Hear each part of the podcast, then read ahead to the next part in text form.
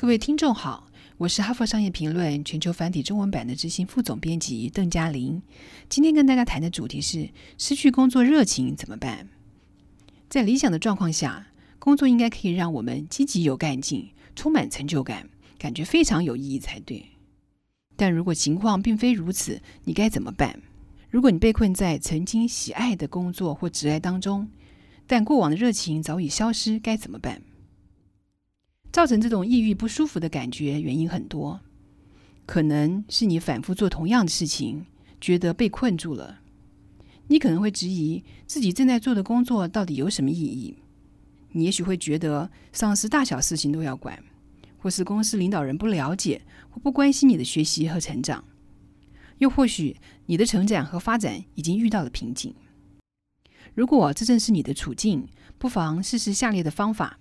以便重新想象或重新展望平淡乏味的职爱状态。第一，评估在你生命的这个时点，想从工作中获得哪些事情。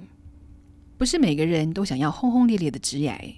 其实，根据耶鲁大学教授艾美瑞斯尼斯基的研究，人们对于工作的态度通常可以分为三大类。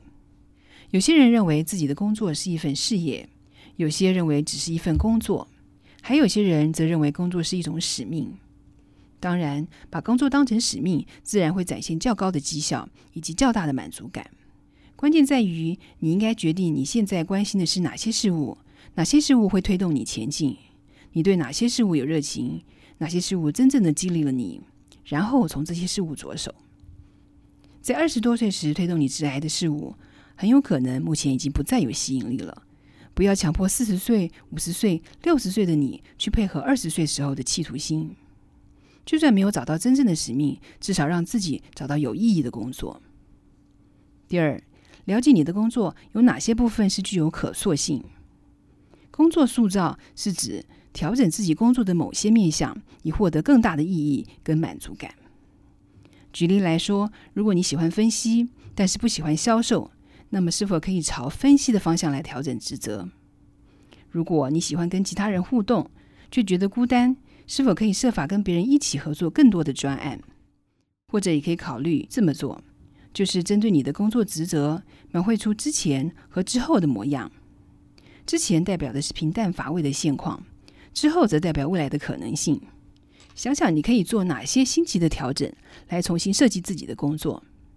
即使是微小的改变也可以，有时候就算是极小的调整，也会让你的工作在实质上发生有意义的变化。第三，尝试一件工作之外可以引发热情的事。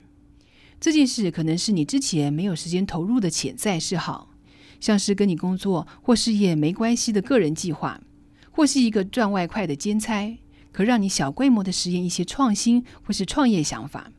让你工作之外的热情有一个发泄的出口，平衡一下朝九晚五全都投入日常工作的情况。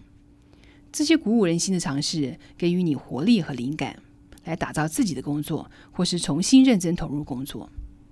第四，如果其他方法都无效，就做出改变。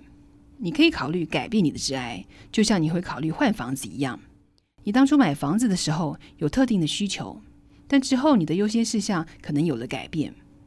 房子已经变得太小了，那么你会搬家、翻新房子，还是维持不变？你可以用完全相同的方式来思考工作和职癌。你的优先事项和需求有需要改变吗？你可以调整或翻新你的工作吗？还是你不要停留在现状，而想向前迈进？当然，如果你选择改变职癌，就应该先考虑清楚、准备妥当，然后才真正的执行。不过，你发现自己对工作的兴趣逐渐减弱，最重要的是不要失去希望。你可以找到方法重新激发热情，或是至少做出些微的改变，好让自己不会觉得如此的绝望。以上摘自《哈佛商业评论》全球繁体中文版，说明失去工作热情怎么办。方法包括：第一，评估在你生命的这个时点，想从工作中获得哪些事物；第二，了解你的工作有哪些部分具有可塑性。第三，激发工作之外的热情。第四，如果其他方法都无效，就做出改变。更多精彩的内容，欢迎阅读《哈佛商业评论》全球繁体中文版。谢谢您的收听，我们下周见。